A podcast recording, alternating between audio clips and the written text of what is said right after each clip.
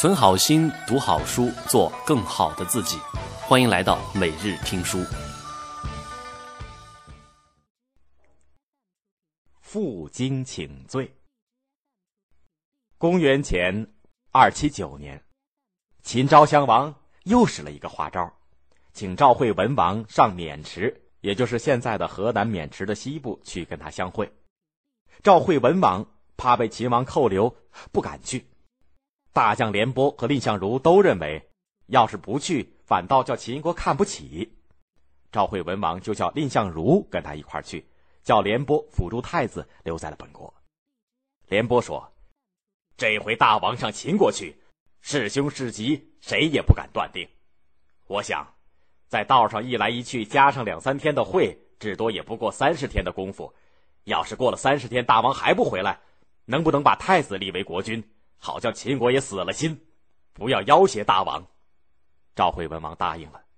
到了约会的日期，秦昭襄王和赵惠文王在渑池相会，喝酒谈天秦昭襄王才喝了几盅酒，就让赵惠文王用瑟弹个曲儿给他快活快活。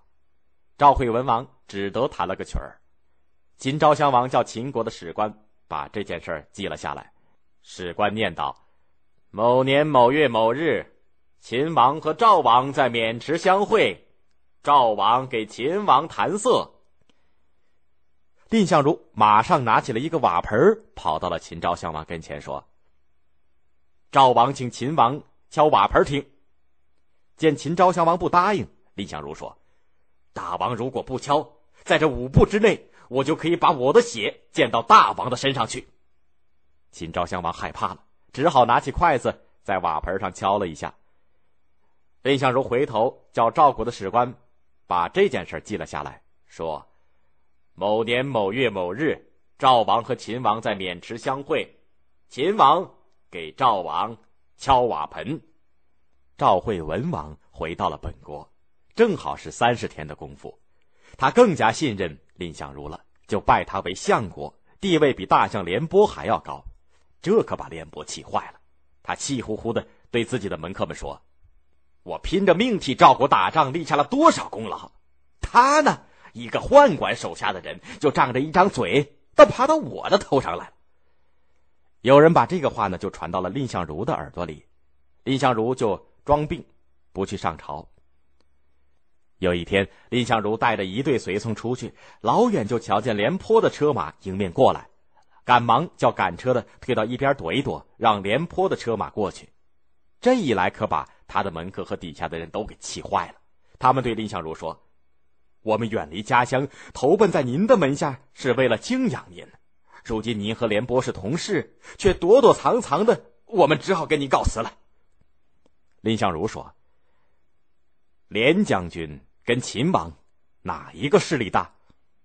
他们说：“那当然是秦国的势力大喽。”蔺相如说：“可是为了赵国，我敢在秦国当面责备他。”秦国为什么不来侵犯赵国呢？还不是因为有我们两个人在吗？你们想想，是国家要紧呢，还是私人要紧呢？后来赵国的名士于清就把蔺相如对门客们说的话对廉颇说了一遍。廉颇顿时感到无地自容，连忙做出受刑的准备，赤裸着上身，背着荆条跑到了蔺相如的府上去请罪。他跪在蔺相如的面前，惭愧的说。相国，您这么容让我，我实在没脸来见您，请您处罚我。蔺相如也连忙跪下说：“老将军，请起，您是为赵国出了大力的大功臣，您体谅我，我已经万分感激了，怎么还给我赔错呢？”从此两个人就做了好的没法再好的知心朋友，这就叫将相和。负荆请罪的成语，也就是从这个故事当中来的。